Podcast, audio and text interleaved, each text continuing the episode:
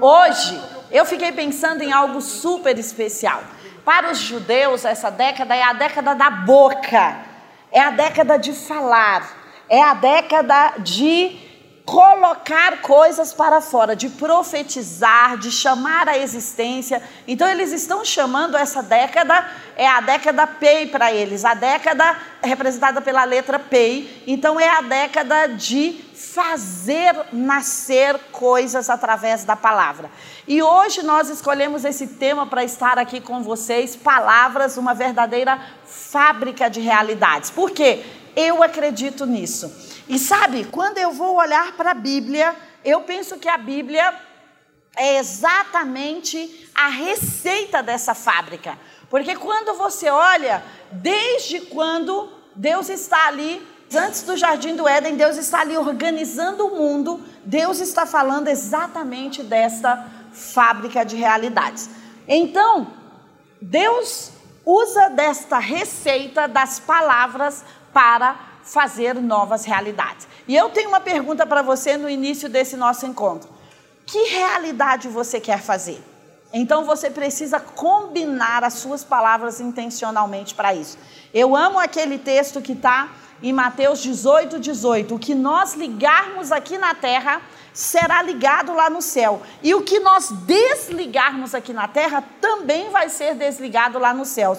E aquilo que nós concordarmos juntos, e eu e você estamos aqui para concordar em algo hoje, aquilo que nós concordarmos junto aqui na terra, o nosso Pai que está nos céus também vai concordar a respeito disso. E eu fiquei pensando, essa semana até conversei com a pastora Anne sobre isso, a nossa pastora lá de Sorriso, uma das pastoras, tem a pastora Bia, a pastora Preta, né? Lá é cheio de pastoras lindas e incríveis. E nós estávamos falando desse texto. A terra é a nossa jurisdição. Por três vezes em Mateus 18, 18 você vai ver isso. O que você ligar aqui na terra, o que você concordar aqui na terra, o que você acertar aqui na terra. Então a terra é a minha jurisdição. Deus disse: seres humanos, vocês têm a jurisdição da terra. Uau! E isso para mim é tão poderoso, porque se eu tenho e você também a jurisdição da terra, a gente tem que colocar a terra para ser organizada. Ele fala: o que vocês ligarem aí, o que vocês concordarem aí, o que vocês pedirem aí na terra, eu vou aceitar esse comando aqui nos céus. E céus aqui é incrível, que céus aqui não significa aquele lugar lá em cima. Céus aqui significa a jurisdição de Deus, aquele lugar que Deus comanda. Então nós podemos interferir nesse comando, enviando informações para os céus, dizendo: Senhor, nós gostaríamos que o nosso país não fosse conhecido pelo carnaval e nem pela corrupção. Nós gostaríamos que agora, nesse momento que nós estamos vivendo neurálgico no Brasil, nós tivéssemos uma palavra de ordem e uma palavra de direção para o Brasil. Porque esse texto, eu quero que depois você estude sobre ele. Ele vai estar dizendo: em verdade eu te digo, que se você ligar com alguém algo aqui na terra, eu vou ligar com você nos céus. Isso não é muito poderoso? Isso está na Bíblia, foi a boca de Deus falando para nós e nos dando essa instrução. Então a terra é essa nossa jurisdição, é esse lugar que eu e você podemos provocar, fazer e trazer à existência novas realidades. Nós vamos ter as realidades que nós quisermos, diz a doutora Caroline Leaf. Nós temos três ou quatro livros incríveis da doutora Caroline Leaf e ela vai falar sobre mentalidades, ela vai falar sobre ativar o cérebro, ela vai falar pense e enriqueça, tudo ligado a palavra, sabe o que, que ela diz? Palavras são ondas eletromagnéticas. Quando você envia uma palavra, e eu super concordo que Isaías 55 fala disso, a gente vai ver aqui mais na frente, mas ela fala: quando você envia uma palavra, ela tem uma missão. E essa palavra vai cumprir alguma coisa. Por isso eu não posso enviar palavras negativas. E se tem uma palavra que está sendo negativa, que nós a liberamos de maldição, de intenção negativa, de dizer algo negativo sobre os nossos filhos, sobre o nosso casamento, sobre nossa vida financeira, nós precisamos recolhê-la hoje. Nós precisamos dizer: eu cancelo essa palavra que eu liberei tal dia, porque eu estava explosivo, porque eu estava com raiva, porque eu estava chateado, porque foi, eu me lembrei de algo ruim da minha infância. Eu quero recolher Porque esse dia de hoje é o dia que nós nos sentamos na mesa para examinar a nós, não é para examinar o irmão do lado. Não é para examinar o filho, o marido que eles fizeram. Então ela fala que essas palavras eletromagnéticas, nós precisamos construir uma mentalidade de palavras. Por quê? Todas as vezes que nós liberarmos palavras, nós temos que ter a consciência de que elas vão criar alguma realidade. E de repente nós estamos olhando para a nossa realidade hoje e fala, não é o que eu queria. Sabe qual é a primeira coisa que a gente tem que examinar? Que palavras eu liberei para trazer essa realidade que eu tenho hoje? Com certeza eu e você vamos querer cancelar ou carregar ou tirar as palavras. Sabe o que ela diz? Que palavras não foi feito apenas para comunicar. Palavras foi feito para criar realidades. Olha que especial. O Dr. Joey Dispenza que gosto muito dele, JB cita ele no livro Metanoia também. Ele diz o seguinte: as suas palavras são uma assinatura eletromagnética que você deixa no mundo. Então você está assinando quando você libera palavras. Você é conhecido pelas palavras que você libera. E isso é muito incrível, porque às vezes você vai numa reunião e quando você conhece aquela pessoa pela primeira vez, você nunca o conheceu. É através de quê? da palavra dela que você fala: olha, eu sei, esse homem é criativo, não, essa mulher é depressiva, não, essa criança está com o futuro garantido, nossa, como essa pessoa é esperta e é inteligente, e a gente conhece isso através de quê? Das palavras. Então, as palavras é um sinal. As palavras são, né, um sinal. As palavras é, né, na verdade, um sinal. As palavras deixam uma assinatura no universo. Existe um campo eletromagnético, existe um campo quântico ao redor de você, criado, sabe por quê? Pelos seus pensamentos que saem pelas suas palavras. Então, talvez nós precisamos deixar um outro campo quântico ou eletromagnético ao redor de nós. E por que eletromagnético? Porque é aquilo que atrai. Magnético é aquilo que puxa para você. Então, quando nós liberamos coisas, lembra do que a Bíblia fala? O problema não é o que entra, o problema é o que sai. Então, quando nós liberamos coisas que saem de nós, nós estamos puxando realidades para nós. Nós estamos criando realidades para nós. E, gente, eu fico pensando, quanto mais eu estudo física quântica, eu fico pensando e penso no poder de organizar as possibilidades e as probabilidades como uma realidade, eu fico pensando quanto Deus nos adverte sobre o poder da palavra. Eu não sei se tem algum livro da Bíblia que não fale sobre a palavra, é até uma boa pesquisa. Porque quando Deus fala, olha, na língua está o poder da vida e da morte. Cuidado com o que você fala, porque aquilo pode ser prisão para você. Como você imagina e fala, assim vai ser a sua vida. Então, cuidado com aquilo que você está liberando, porque pode ser uma bênção ou pode ser uma maldição. Então, palavras é uma receita que eu diria que está em todos os livros da Bíblia. Então, existem. O Dr. Joy Dispenza diz isso, que existem inúmeros potenciais à nossa disposição. E o que vai trazer esses potenciais a se transformar numa realidade são as nossas palavras, os nossos comandos. E se você for olhar, a Bíblia é toda sobre comandos. Como Deus começa a Bíblia? No início, a terra era sem forma, era vazia, a terra estava toda desorganizada e ele começa a dar ordem a quem? Ele começa a dar ordem à terra, ele começa a dar ordem à energia, dar ordem à, à, água, dar ordem ao sol, e as coisas começam a se organizar. Então, quando nós olhamos para coisas desorganizadas, nós não precisamos ter aquilo como uma realidade para sempre nós podemos ter aquilo como uma realidade potencial, porque Deus, quando ele olhou a terra desorganizada, ele falou: Isso não é o que eu vejo, isso é apenas uma realidade potencial. Eu posso organizar as peças de uma outra forma e trazer e construir um jardim do Éden. Então, o que, que você está vendo ao seu lado desorganizado? Isso pode ser apenas uma realidade potencial. Porque as suas palavras, a sua intenção, a sua palavra carregada de intenção pode organizar esse mundo. Porque foi isso que Deus fez. Foi, foi assim que ele criou, assim que esse livro, que é nosso manual, que é nossa inspiração, começa. Com Deus organizando realidades potenciais. Então anota aí, quais são as realidades potenciais que você tem na sua vida?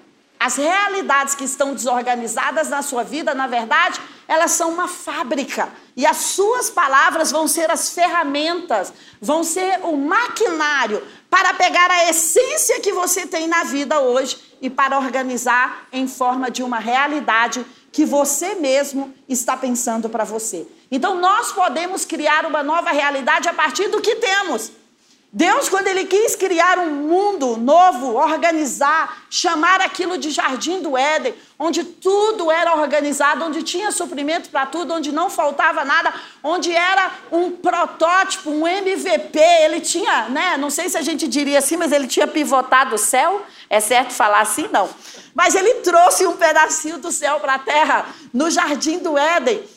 E ele deixou aqui um modelo do que eram os céus para nós. E ele fez isso trazendo coisas dos céus?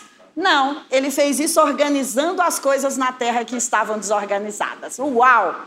E a terra ele fez para o ser humano. Ele fala: olha, esse mundo, as riquezas que existem, as árvores que existem, tudo que está aqui foi feito para você, que se chama meu filho e minha filha. Então Deus dá ordem, organiza. E isso é um exemplo incrível de como nós podemos transformar a nossa realidade cheia de caos hoje em um jardim do Éden. Se eu disser para você, que tal 2021 ser um jardim do Éden? De repente você fala, ah, não tenho condições. Tem. Deus pegou a terra sem forma e vazia, destruída pelo seu inimigo e fez dele um jardim do Éden. Sabe quando você vai ver em Gênesis 49, Jacó está ali e ele fala: Eu quero uma reunião com os meus filhos. E os filhos vêm até ele, cada filho dele representava uma tribo para Israel, e ele fala: Eu vou contar a vocês como criar uma realidade no futuro. E sabe como que ele faz? Ele fala: Olha, vocês, cada um de vocês tem forças e fraquezas. Eu amei essa passagem. Falei, olha, acho que o pessoal de assessment tinha que usar essa parte. Gênesis 49. Então ele fala: olha, eu vou falar da sua força e da sua fraqueza e vou falar como vocês vão interagir entre vocês, e a partir daí vocês vão ser um exemplo para o mundo. Então, ele está ali em Gênesis 49 formando uma constituição de uma nova terra. Então, quando é que eu crio realidades? Quando eu começo a colocar coisas em ordem, quando eu começo a nomear. O que, que ele fez aqui? Ele falou para cada filho, ele deu nome à força e à fraqueza de cada filho. Então, quando eu começo a nomear aquilo que está perto de mim, eu começo a criar novas realidades. E ele falou: Eu vou falar da realidade futura de vocês e eu vou falar como a constituição dessa nova nação vai nascer. Porque ali estava nascendo uma nova nação. Se você vai ver no Monte Sinai também, Moisés, de Gênesis 32 a Gênesis 30, ou Êxodo 32 a 34, você vai ver Moisés liberando palavras para organizar eticamente essa nação que tinha sido criada ali por Jacó. Ele fala: olha, os valores serão esses, Eticamente vocês vão fazer assim, politicamente vocês vão fazer assim, as festas de vocês vão, vão ser feitas assim. Ali nasce, nesses capítulos, o que? Os dez mandamentos, que a maior parte das constituições do mundo inteiro são firmadas sobre essas palavras de comando e de ordem que Moisés deu àquela nação ali no Monte Sinai. Então eu fico pensando que incrível que tudo foi organizado através de comandos, através de instruções, através de palavras. E isso se criou nações, isso se criou códigos de condutas, código de valor, código de ética, que nós estamos sentados ou andando sobre eles agora em 2020. Então é assim que o mundo está firme, sob a palavra e a instrução de Deus. E sabe o que eu acho super incrível? Que quando você vê Jesus vindo aqui a essa terra, até há pouco tempo, nós cristãos pensávamos o seguinte: Jesus veio aqui só para salvar as almas.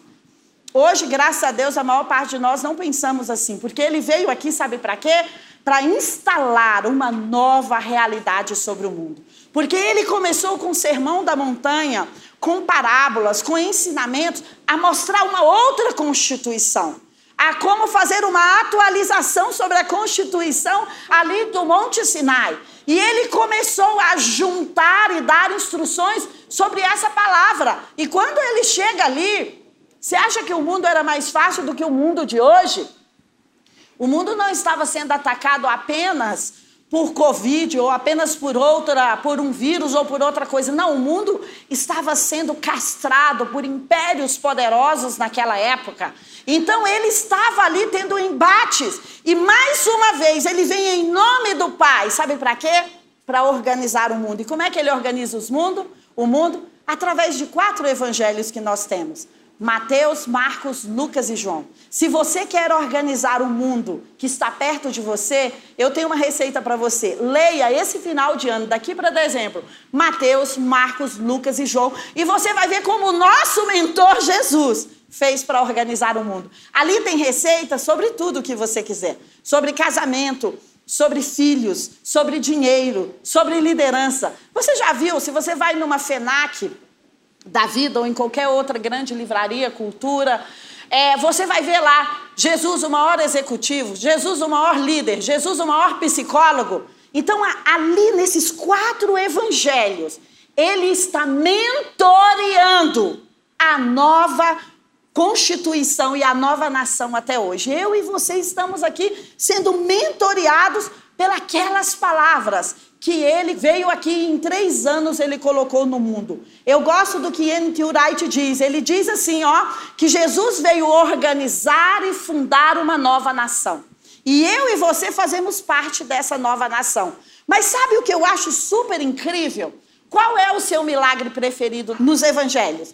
O meu milagre preferido é a multiplicação dos cinco pães e dois peixes. Por quê? Porque quando Jesus está fazendo milagres, ele está organizando a energia e a matéria. Quando ele vê alguém doente, com uma enfermidade, ele fala: Olha, eu estou vendo emanar, sair de mim. Está lá em Mateus, ele falando sobre isso, quando ele tem aquela cura da mulher, e ele fala da mulher do fluxo de sangue, ele fala: Eu estou sentindo eu estou vendo sair de mim poder para organizar fisicamente a vida dessa mulher. Então é tão incrível quando você vai olhar a perspectiva de Jesus, quando ele esteve aqui na terra. Ele não estava fazendo abracadabra ou plim, plim, plim ou qualquer outra solução mágica. Não. Ele estava utilizando a palavra para dar ordem à matéria. E para dizer, matéria, você precisa ficar aqui. Você lembra quando ele está ali com tempestades furiosas? E aquelas tempestades querem engolfar o barco dos discípulos? E ele, com uma, o quê? Palavra. Ele diz: tempestade, fica no seu lugar. Você não vai matar as pessoas que estão aqui hoje, porque eu estou aqui para organizar essa nova nação. Eu estou tão empolgada com isso, porque ele nos chama de pequenos cristos. A palavra cristão significa pequenos cristos. Ou seja, eu e você temos dentro de nós a essência para continuar fabricando e criando as novas realidades que, como N.T. Wright diz, Jesus começou quando ele chegou aqui no planeta Terra. Então, deixa eu dizer a você, nós estamos aqui para encher esse mundo com o conhecimento. Porque cada vez que o mundo vai sendo cheio do conhecimento, a glória de Deus vai se espalhando. E isso foi o que ele começou para nós. Ele falou: Deixa eu ensinar para vocês alguma coisa. Deixa eu dar instruções para vocês. Deixa eu falar de códigos de conduto, de criação de filho. Deixa eu falar de finanças. Deixa eu falar para vocês sobre o coração de vocês, de onde procedem as fontes da vida. E ele foi organizando essa nova comunidade com amor, com generosidade, com multiplicação. Então, um governo foi se instalando. E eu e você estamos aqui em nome deste governo que organizou as impossibilidades em possibilidades, organizou o caos em realidades que supriu o mundo, que multiplicou, que fez com que uma festa de casamento pudesse ser uma festa elegante e pudesse ser uma festa que suprisse todos os seus convidados. Então imagina, Deus não se preocupou só com a alma das pessoas enquanto ele estava aqui. Ele se preocupou com o modo de vida das pessoas. Ele se preocupou com as festas das pessoas. Ele se preocupou com a saúde física das pessoas. Ele se preocupou se o filho daquela viúva estava morrendo e ela estava ficando sozinha. Ele se preocupou com a comida das pessoas. Então, esse é o meu chamado e esse é o seu chamado. Tem um texto que eu super amo na Bíblia, que é o texto da transfiguração, está lá em Mateus 17. Eu amo quando eu penso nesse texto que Deus estava unindo aquelas leis do Monte Sinai, quando ele fala, quando o texto fala da visitação ali de Moisés com Elias. Então ele estava unindo uma realidade que nós temos com o profético. E ele estava dizendo: qual é a realidade que você tem? Quais são as leis que vieram até aqui? Mas eu posso unir isso ao profético e criar uma terceira realidade. E esse é o meu chamado para você hoje. A nossa palavra pode pegar a nossa realidade e trazer uma terceira realidade. A nossa palavra intencional, a nossa palavra profética pode criar outra realidade. A nossa palavra pode criar uma realidade que parecia um futuro, mas pode ser uma realidade hoje. E ele ainda diz: Olha, eu fiz todas essas obras, mas você, está lá em João 14, deve e vai fazer obras maiores do que eu. Esse é o nosso mandato. Eu e você que dizemos que servimos a Jesus ou que consideramos o reino dos céus, que temos um respeito por ele, ele deixou uma missão sobre os nossos ombros. E a única missão não é ir de pregar o evangelho, essa é uma grande missão mas é organize o mundo que está perto de você, porque eu fiz grandes obras. Por isso que eu quero que você leia Mateus, Marcos, Lucas e João, porque quando você vê ali, você vai falar: "Uau, ele fez essas obras!" Mas ele disse que eu faria obras maiores. Eu organizaria realidades. Eu faria com que fizesse milagres maiores do que isso. E ele, quando estava aqui, ele criou realidades através de pessoas que plantavam sementes. Pessoas que traziam cestas, pequenas cestas de pães e peixes na presença dele. Pessoas que traziam moedas como a viúva. Mas tem um texto que mexe muito comigo, que está em João 12, em Mateus 26, em Marcos 14, em Lucas 7, mas eu quero lê-lo para você aqui em Mateus 26. Olha o que Jesus diz aqui. Ora, estando Jesus em Betânia, na casa de Simão o leproso, aproximou-se dele uma mulher, trazendo um vaso de alabastro cheio de um precioso bálsamo, que lhe derramou sobre a cabeça, estando ele na mesa. Uau! Vendo isso, os discípulos se indignaram e eles falaram: Que desperdício é esse? Pois esse perfume podia ser vendido por muito dinheiro e dado aos pobres. Sempre que você vai trazer uma oferta ao Senhor, alguém vai criticar você. E talvez isso seja o sinal de que você tenha que trazer. E Jesus disse: Por que vocês estão maltratando, molestando, que é um termo pesado, essa mulher? Ela praticou uma boa ação comigo hoje. Porque os pobres vocês sempre tereis convosco. Um dia eu li essa passagem e saltou nos meus olhos. Disse por que você não traz a oferta? Eu, poxa, Senhor, mas eu tenho muitas necessidades. E um dia essa palavra foi para mim. Deus me disse: as suas necessidades você vai ter sempre com você. Porque sempre vão surgir novas necessidades. Então ele falou: ela está derramando esse perfume sobre o meu corpo. Ela fez isso pelo meu sepultamento. Onde esse evangelho for pregado, essa história também será contada. E eu acho tão incrível quando ele fala aqui: ela fez isso para o meu sepultamento. Ali não era o dia do sepultamento ainda. Ele estava falando de uma realidade futura. Sabe o que eu entendo? Que a nossa oferta, ela vai falar de uma realidade futura. Ela é a chave para trazer essa realidade futura. Ele entendeu aquela oferta como algo profético. E quando eu trago uma oferta aqui, e que eu dou um destino e que eu dou um nome, eu estou profetizando sobre uma realidade futura. Eu estou fazendo com aquilo seja uma chave para uma realidade futura. E sabe o que me impressiona? Ele fala o seguinte: aonde a minha mensagem for pregada, porque os evangelhos falam de quem? De Jesus. Aonde a minha história for contada, a história dessa mulher será contada. E eu estou aqui mais de dois mil anos depois contando essa história para você. Então aquela oferta alterou a realidade daquela mulher. Lucas 7 vai dizer que ela era pecadora, outros vão dizer que ela era Maria Madalena, outros vão dizer que ela era uma mulher qualquer, mas ela nunca mais foi chamada de uma mulher qualquer. Ela criou uma realidade para ela. E sabe qual é a realidade que ela criou? Minha história, daqui para frente, sempre vai ser contada junto com a história de Jesus. A história da sua empresa, a história do seu casamento, a história da sua vida, a história do seu produto digital pode ser contado junto com a história de Jesus. Porque aquela mulher fez uma aliança, um pacto ali, ela criou com aquela ação dela uma nova realidade. Ela não seria mais chamada a pecadora ou a mulher qualquer. Ela seria chamada a mulher que provocou, que trouxe, que teve a coragem de profetizar uma realidade futura. Então, as suas ofertas profetizam a sua realidade futura. Então, hoje, qual é seu vaso de alabastro? E eu me identifiquei tanto com esse texto hoje para falar com você, porque ela trouxe aquele vaso de alabastro diante de uma mesa que Jesus estava sentado.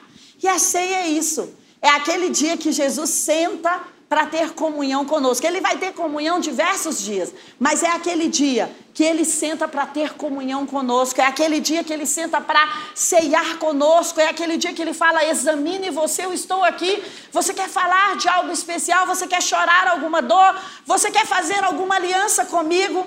Então eu quero perguntar para você: qual é o seu vaso de alabastro? O que você vai quebrar ou derramar aqui?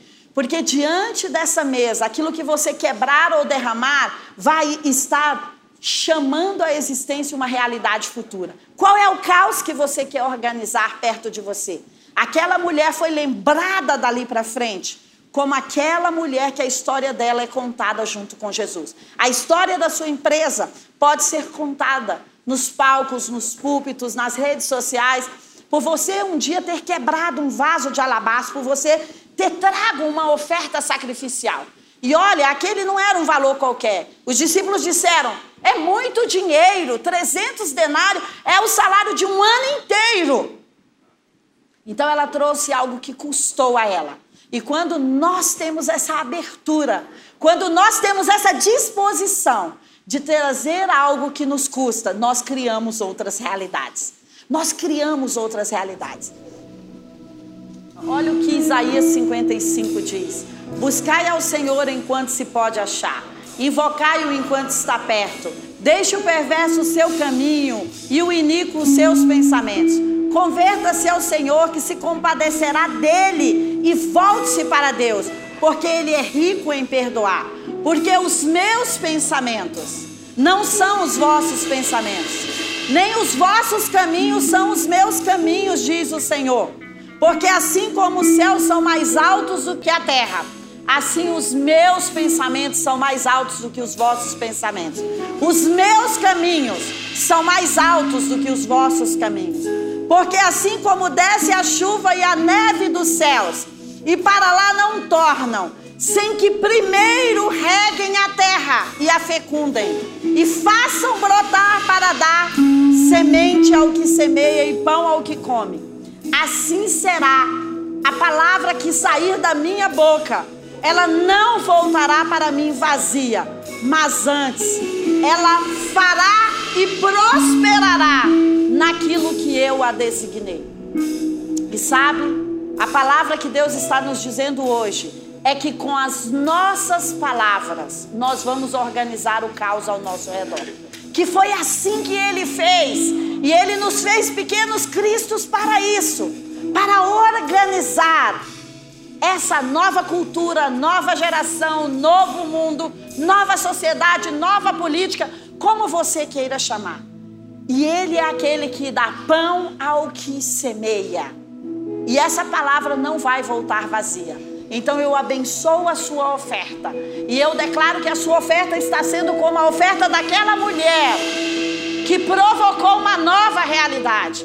Que a partir daquele dia, a história dela foi contada junto com a história de Jesus. Então, a história da sua empresa, do seu casamento, das suas finanças, a, a história que você quer fazer para a sua produtividade, ela vai ser contada junto com Jesus, porque a sua oferta de sacrifício te abre uma nova realidade. Então eu declaro sobre você que agora em 2020 ainda, nesse ano, que os judeus estão chamando do ano boca, do ano de profetizar e fazer acontecer. A realidade, a sua oferta está profetizando e chamando a sua nova realidade. Você tem uma realidade e você tem uma oferta. Então, Jesus está criando uma terceira realidade para você, onde envolve a sua realidade onde envolve talvez a bagunça, o caos, a dívida. Mas você está trazendo algo profético. E o profético tem o poder de organizar aquilo que o nosso braço não conseguiu organizar.